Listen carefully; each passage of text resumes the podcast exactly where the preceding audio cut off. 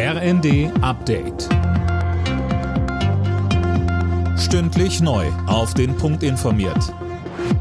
Ich bin Dirk Jostes. Guten Tag. Mit einer groß angelegten Krankenhausreform soll der finanzielle Druck auf die Kliniken in Deutschland verringert werden. Eine Expertenkommission empfiehlt beispielsweise, dass Krankenhäuser nicht mehr nur Geld bekommen, wenn sie Patienten behandeln, sondern auch, wenn sie Behandlungskapazitäten freihalten. Davon profitieren auch die Patienten, so Gesundheitsminister Lauterbach. Wenn er behandelt wird, kann er sicher sein, dass ökonomische Aspekte keine dominierende Rolle spielen. Also man wird nicht so behandelt, wie es der Klinik Gewinn macht, sondern wie es medizinisch notwendig ist. Die Medizin wird wieder in den Vordergrund der Therapie gestellt. Deutschland darf sich am Corona-Aufbaufonds der EU beteiligen, das hat das Bundesverfassungsgericht entschieden.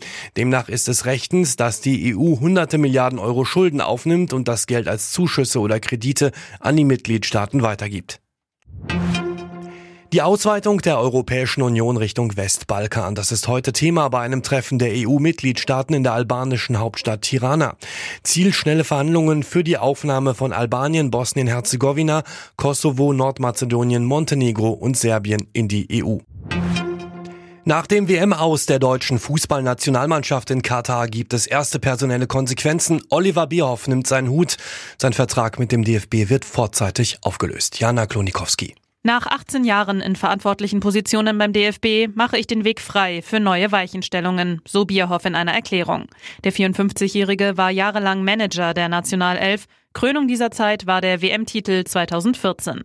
Auch wenn die letzten Turniere hinter den sportlichen Zielen zurückblieben, steht er für große Momente. So würdigt DFB-Präsident Neuendorf Bierhoffs Leistungen. Ob Bundestrainer Hansi Flick weiter im Amt bleibt, klärt sich wohl morgen auf einer DFB-Krisensitzung.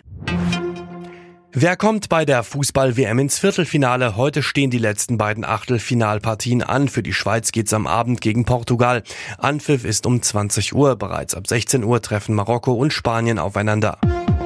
Alle Nachrichten auf rnd.de